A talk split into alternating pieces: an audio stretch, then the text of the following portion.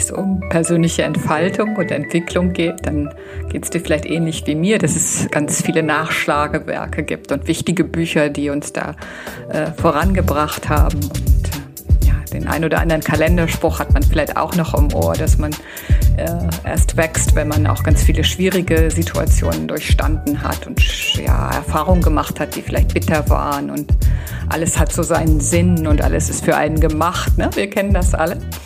Aber vielleicht gibt es ja auch einen Weg zu Weisheit und Wachstum zu kommen, der eher freudvoll und leicht ist. Darum soll es in diesem Podcast gehen. Ich bin Evelyn und freue mich sehr, dass du eingeschaltet hast. Ja, eine wunderbare Geschichte oder ja, Inspiration zu diesem Thema äh, Freude und Leichtigkeit finden wir auch in der indischen Götterwelt, die so bunt und schillernd ist und finde ich wunderbar dazu geeignet ist, auch äh, ja sich so bildhaft einfach Dinge noch einmal bewusst zu machen und vielleicht mit einem kleinen Schmunzeln auch da in die äh, Inspiration zu kommen. Äh, eine dieser bunten Gottheiten ist Ganesha und es ist einer der populärsten und beliebtesten indischen Gottheiten. Und die Geschichte von Ganesha ist auch spektakulär und macht vielleicht noch mal Lust, da kurz reinzutauchen, falls du äh, sie nicht schon lang, längst, längst kennst. Ne? Also es war Shiva und Parvati, äh, ein Ehepaar in der indischen Götterwelt. Und der Shiva, der hatte sehr viel zu tun, war sozusagen dauernd auf Geschäftsreise. Und Parvati war ein wenig langweilig und hat sie gedacht, ach, da baue ich mir doch mal einen Sohn und hat aus Leben den Ganesha gebastelt. Und Ganesha bewachte, bewachte von da an auch die Gemächer seiner Mutter Parvati.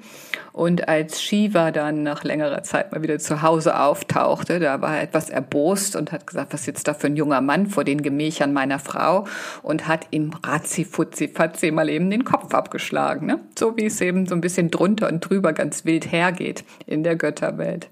Parvati ist natürlich dann äh, in Verzweiflung ausgebrochen, hat ihm erklärt, dass das äh, der Sohn ist, den sie eben aus Lehm äh, für die beiden gebacken hat. Und dann hat Shiva seine Beine in die Hand genommen und ist losgelaufen und hat nach einem Ersatzkopf gesucht. Und äh, das erste Tier, was ihm begegnete, war ein Elefant. Und deswegen ist äh, Ganesha seitdem mit einem Elefantenkopf ausgestattet. Ja? Ganesha hat immer so ein leichtes Lächeln und sieht also so ganz gemütlich aus, hat einen ganz kugelrunden Bauch, der das ganze Universum beschreiben soll. Und lustigerweise sitzt dieser große, dicke Ganesha auf einer winzigen Maus. Das ist ein Reittier. Und äh, das allein ist schon ein bisschen absurd, dass eben so ein großer, schwerer Gott auf einer winzigen Maus sitzt und die ihn auch noch trägt und durch die Gegend bringt. Das kann einem vielleicht schon mal ein Schmunzeln entlocken.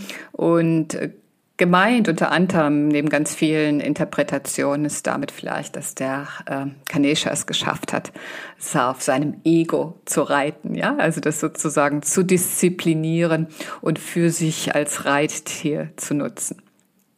Außerdem finden wir bei Ganesha auf ganz vielen Abbildungen neben äh, Flöten und sonstigen äh, Accessoires in Anführungsstrichen auch immer Süßigkeiten. Also er ist auf jeden Fall einer, der sehr, sehr gerne auch genießt. Ne? Und insofern möchte er uns vielleicht auch ermuntern, dass wir das Leben auch oder die, die süßen Seiten des Lebens auch betrachten und auch als wertvoll erachten. In Indien gilt er als ähm, ja, Beschützer und auch als Helfer im Überwinden von Hindernissen. Und wenn wir äh, ansonsten eben an das Bild vom Überwinden von Hindernissen denken, dann ist das ja meistens eher mühsam und schwierig und, und ähm, kraftraubend. Und ich glaube, in dieser ganzen Gestalt von Ganesha, die so viel Positivität, so viel Freundlichkeit, so viel Freude und Leichtigkeit trotz dieser großen Größe äh, vermitteln möchte, da wird uns auch aufgezeigt, dass wir eben uns weiterentwickeln können, auch aus diesen Erfahrungen, Begebenheiten und ähm, ja, einfach Eingriffen, sagen wir jetzt mal, in unserem Leben. Also es geht nicht immer nur darum, dass alles so schwermütig und trist und kompliziert und dramatisch und schmerzvoll sein muss, um ins Wachstum zu kommen, sondern es äh, genauso auch diese ganzen leichten und freudvollen Erlebnisse, die uns einfach zu uns führen, die uns in unsere Wahrheit bringen und die als Quelle unserer mm, ja, unserer Weisheit sozusagen dienen dürfen. Ne? Also es äh, finde ich nochmal ein etwas anderer Aspekt als den, den wir sonst eben immer so oft hören. Ja, alles hat etwas, was uns eben an Schmerzhaften begegnet, äh, woraus wir auch wachsen können. Ne? Und ähm, ja, vielleicht, dass wir einfach in dieser Woche einmal Ausschau halten, was mache ich denn eigentlich mit Genuss, was mache ich mit Leichtigkeit? Und welche Erkenntnisse kann ich daraus ziehen. Und ähm, natürlich habe ich auch wieder ätherische Öle äh, eingepackt. Diesmal ist Weihrauch dabei und Weihrauch möchte uns immer in Verbindung treten lassen mit unserer äh, inneren Stimme, mit unserer inneren Wahrheit, mit dem, was für uns äh, wirklich essentiell ist. Und äh, ähnlich wie Ganesha ermuntert es uns eben auch, das Ganze mit ein wenig Leichtigkeit und Neugier in die äh, Wege zu leiten und so eben unserer Wahrheit auf die Spur zu kommen. Als zweites Öl, und dieses Woche habe ich nur zwei Öle dabei, habe ich Tangerine oder Tangerine, also eine Mandarinen-Variante.